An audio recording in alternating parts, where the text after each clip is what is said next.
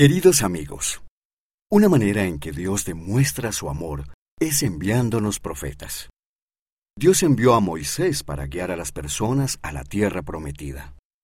Envió a Noé a enseñar el Evangelio y a salvar del diluvio a su familia y a los animales.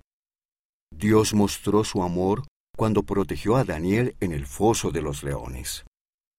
¿Cómo les enseñó nuestro profeta acerca del amor de Dios en la conferencia general?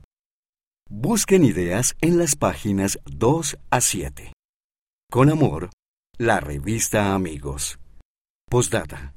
Miren la página 20 para averiguar cómo una niña del Líbano mostró su amor durante la Navidad.